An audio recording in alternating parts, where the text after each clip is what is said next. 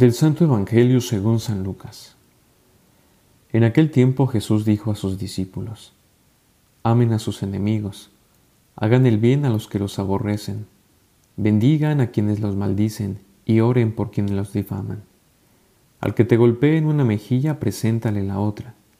Al que te quite el manto, déjalo llevarse también la túnica. Al que te pida, dale. Y al que se lleve lo tuyo, no se lo reclames.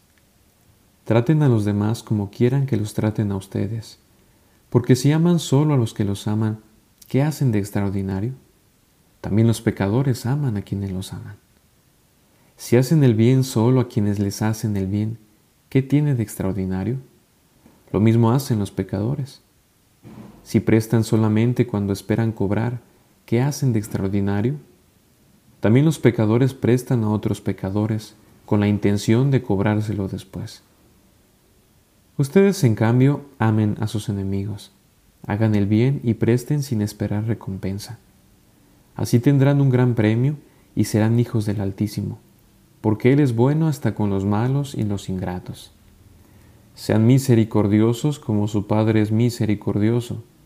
No juzguen y no serán juzgados, no condenen y no serán condenados, perdonen y serán perdonados, den y se les dará recibirán una medida buena, bien sacudida, apretada y rebosante en los pliegues de su túnica, porque con la misma medida con que midan, serán medidos. Me parece que en la vida podemos tomar dos posturas.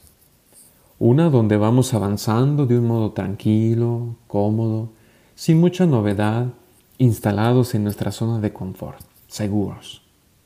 Otra donde el caminar es más inestable, arriesgado, de mucha aventura y adrenalina, de constante salida de uno mismo para ir en busca de otros. Si atendemos a la lógica del mundo, la primera opción es la respuesta.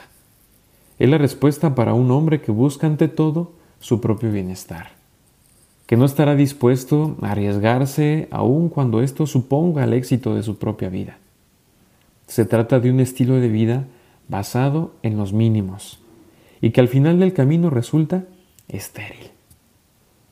Si seguimos la lógica del Evangelio, la segunda opción es el camino.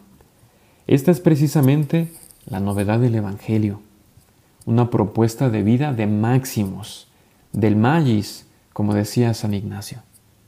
Un caminar no solo, sino de la compañía de otros, de la mano de otros y para los otros una vida de donación y de entrega a los hermanos y de manera especial a aquellos con quienes no compaginamos del todo, con aquellos que nos han herido o lastimado. Esto es lo auténticamente cristiano, el amor al enemigo, no solo como una idea utópica para un mundo mejor, sino una realidad vivida, quizá no por todos los que nos decimos cristianos, pero sí por muchos hombres y mujeres valientes que enamorados de Cristo han amado hasta el extremo, incluso hasta hacer escándalo para un mundo al que no le es posible entender cómo alguien es capaz de seguir amando colgado de una cruz. El camino es claro. La pregunta es, ¿estás dispuesto a andarlo? Soy el Padre Josué. Hasta la próxima.